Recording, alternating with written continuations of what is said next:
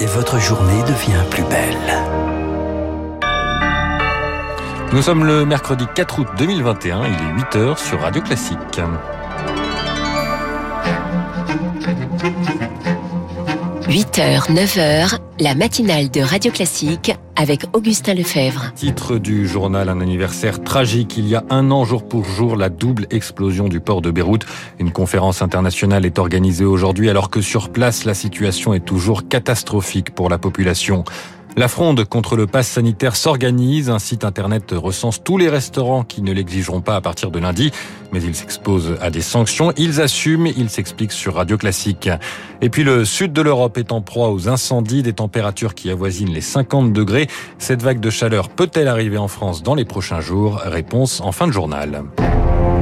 Radio Classique. Le journal présenté par Charles Bonner. Charles, on commence avec un triste anniversaire. Il y a un an, jour pour jour, l'explosion dans le port de Beyrouth. Deux déflagrations et l'horreur. Les images font le tour du monde. 214 morts, plus de 6500 blessés et 3000 résidents contraints à quitter leur domicile. Depuis la crise économique, une situation qui s'aggrave et qui touche les plus fragiles. Les témoignages recueillis par Juliette Petrachevski. Ça ressemble au chaos, comme si c'était un rappel constant de tout ce qui s'est passé et de tout ce qui ne va pas dans le pays. Habitante de Beyrouth au moment de l'explosion, Farah Kanan est désormais expatriée à Dubaï depuis novembre dernier. Un choix qui la conforte lorsqu'elle revient au Liban pour rendre visite à des proches. Le pays a un avenir incertain, explique-t-elle. Ce sont juste des maisons détruites, des immeubles en ruine. Si vous voulez faire le plan de votre voiture, vous devez attendre et faire la queue. Les gens se sont adaptés au fait qu'il n'y a pas d'électricité et de générateur. Quand il y a une coupure de courant en dehors de la journée, vous attendez dans le noir. Il y avait déjà des problèmes économiques, politiques, sociaux avant. L'explosion a juste rendu les choses encore plus compliquées. Des complications comme des pénuries de médicaments qui inquiètent aussi la population, explique Chloé Lorieux, coordinatrice de Médecins du Monde à Beyrouth. On assiste aussi à une hausse des situations de détresse psychique du fait d'incertitudes du quotidien et de l'insécurité en fait euh, parce que les gens ne savent pas s'ils trouveront des médicaments, savent pas s'ils arriveront à, à s'alimenter ou à alimenter euh, leurs enfants et du coup ça crée euh, vraiment des situations de détresse psychologique euh, importantes. Autre inquiétude pour le Liban formulée cette fois-ci par l'UNICEF, celle d'un effondrement d'ici un mois du système de distribution d'eau dans le pays. Juliette Petrachevski et pour empêcher cet effondrement justement une conférence internationale est organisée aujourd'hui. Initiative de la France, une quarantaine de pays présents, visioconférence dont les États-Unis et l'Égypte. Paris espère lever 350 millions de dollars. Et de son côté, l'enquête patine. L'explosion a été provoquée par un incendie dans un entrepôt de nitrate d'ammonium, mais on ne sait toujours pas précisément l'origine du feu, ni même pourquoi ce produit y était stocké sans mesure de sécurité. Human Rights Watch vient de publier un rapport accusant les autorités de négligence criminelle. Lama Faki est la directrice du bureau de l'ONG à Beyrouth. Il existe encore une voie vers la justice. Les survivants de l'explosion et les familles des victimes se sont fait entendre et ont demandé une enquête internationale.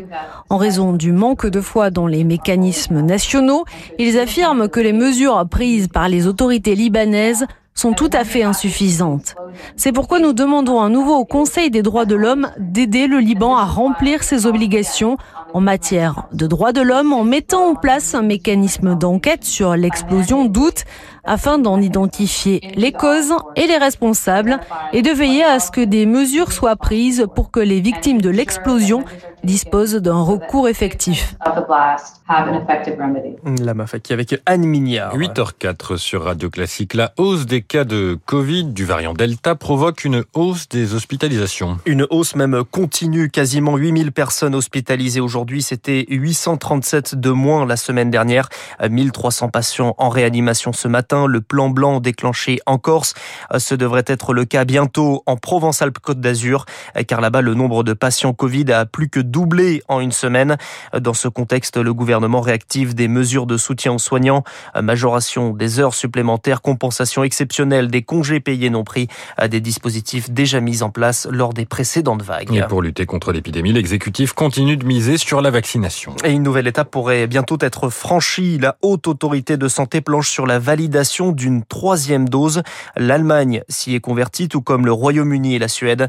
La France devrait donc sauter le pas prochainement, selon le généticien Philippe Frogel du CHU de Lille. Je pense qu'ils vont le faire d'abord pour les gens des EHPAD et puis des gens qui ont été vaccinés euh, tout au début, en janvier, parce qu'au bout de quelques mois, ce qui a été montré, notamment chez les gens âgés, c'est 10 minutes trop. On parle bien des anticorps. Et donc, on s'est aperçu quand on faisait un booster, euh, ça remontait très haut. Pour pas mal de gens, c'est devenu euh, bas. Hein. C'est pas constant, c'est hétérogène, mais soit on le fait de manière personnalisée en dosant les anticorps, soit on le fait pour tout le monde, ce qui sera peut-être plus simple, puisque le delta entraîne une diminution importante du taux d'anticorps. Par contre, ce sait pas, c'est s'il y a une amélioration faite par les labos. Ils disaient qu'ils le feraient, mais est-ce qu'ils l'ont fait? Pour l'instant, il n'y a rien de clair là-dessus. Le généticien Philippe Frogel répondait à Rémi Pfister.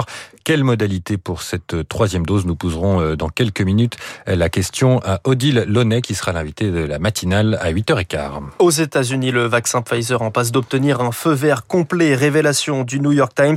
Jusque-là, l'autorisation était temporaire pour des motifs d'urgence. L'annonce de l'agence américaine du médicament est attendue début septembre. À New York, le vaccin devient la norme, obligatoire pour aller au restaurant, dans les salles de sport et de spectacle. Mais en France, le vaccin est nécessaire pour le fameux pass sanitaire. Déjà en place au cinéma, au théâtre, dans les salles de sport, il pourrait être élargi dès lundi aux bars, aux trains et aux restaurants. Pour cela, le Conseil constitutionnel doit rendre son avis demain. Un pass sanitaire qui provoque la colère. Des manifestations sont encore prévues ce week-end et des restaurateurs préparent déjà la fronde, Victoria Villaume. Sur le site internet Animap, les commerces et les lieux publics qui disent qu'ils n'appliqueront pas le pass sanitaire peuvent se signaler. Près de 300 établissements sont répertoriés pour le moment, dont le restaurant de Marianne à Nice. Mon activité en tant que restauratrice, c'est une activité que je fais avec tout mon cœur. Et pour rien au monde, je vais euh, demander aux gens leurs données personnelles confidentielles pour pouvoir devenir ensuite ou pas des clients. Certains restaurateurs ne comptent pas appliquer le pass sanitaire aussi parce qu'ils estiment qu'ils n'ont pas les bras nécessaires. Valérie tient une brasserie dans les Alpes-Maritimes. Nous sommes dans un petit restaurant du midi. Nous n'avons absolument pas le personnel pour faire appliquer ces mesures. Quand les clients viennent, viennent manger en une heure et demie de temps maximum. On n'a absolument pas les moyens d'engager une personne pour vérifier les passes de tout le monde. Mais ne pas contrôler ses clients est un pari risqué pour les restaurateurs. Ils s'exposent au minimum à 1500 euros d'amende. Tant pis, répond Olivier, basé à Dijon. Les sanctions, je, je ferai tout pour les contester. Maintenant, je suis à deux doigts d'arrêter. Hein. Contrôle, amende, je sais pas. Si j'ai plus de sous, j'arrêterai. J'irai bouffer des pissenlits. J'irai quelque part ailleurs. Ces trois restaurateurs étaient dans les cortèges des dernières semaines contre le pass sanitaire. Ils se disent déterminés à participer aux prochaines mobilisations. Le reportage de Victorien Villaume, la fronde dans les, contre la vaccination également dans les hôpitaux. Le syndicat Sud Santé appelle à une grève générale dans les hôpitaux marseillais de l'APHM à partir d'aujourd'hui et au centre hospitalier Édouard Toulouse à partir de lundi. À l'étranger, l'appel du président américain Joe Biden au gouverneur de l'État de New York. Je pense qu'il devrait démissionner. Ce sont les mots de Joe Biden. Il s'adresse à Andrew Cuomo, accusé d'une série de harcèlement sexuel à l'encontre de plusieurs femmes. Il assure n'avoir jamais touché quelqu'un de manière inappropriée. Des températures records, une sécheresse et des feux de forêt impressionnants. Le sud de l'Europe s'embrasse. 80 incendies en tout en Grèce, dont 40 encore actifs selon les autorités. 300 personnes sont évacuées. En Turquie, les flammes se rapprochent d'une centrale thermique. La situation est jugée très sérieuse. Une vague de chaleur attribuée au réchauffement climatique, mais qui ne devrait pas toucher la France de la même manière, selon Pascal Scaviner. Il est responsable du service prévision études chez Météo Consult. Pour la France, il est vraisemblable que l'anticyclone qui se situe sur l'Atlantique va euh, concerner euh, la France à partir euh, de la semaine prochaine, hein, autour du 8-10 août. Sur la partie nord de la France, le mois de juillet, on l'a beaucoup évoqué, a été particulièrement pluvieux, donc on a des sols humides. Par contre, c'est vrai que sur la partie sud, et notamment la Corse, la vigilance est de mise pour des incendies Pascal Scaviner de Météo Consult. Et puis on termine avec les Jeux Olympiques et la désillusion pour Kevin Mayer. Des larmes de frustration bloquées au bas du dos depuis son arrivée au Japon et à la peine quatrième après trois étapes du décathlon.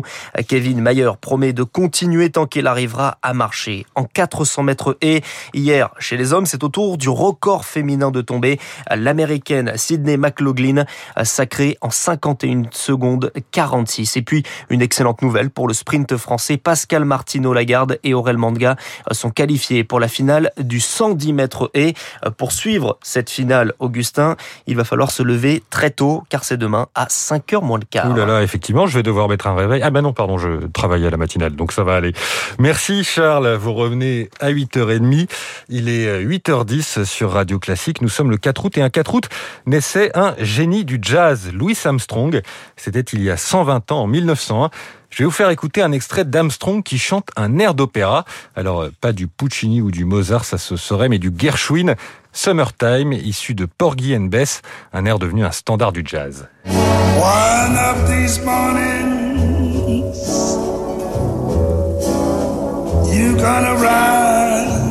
Gonna singing.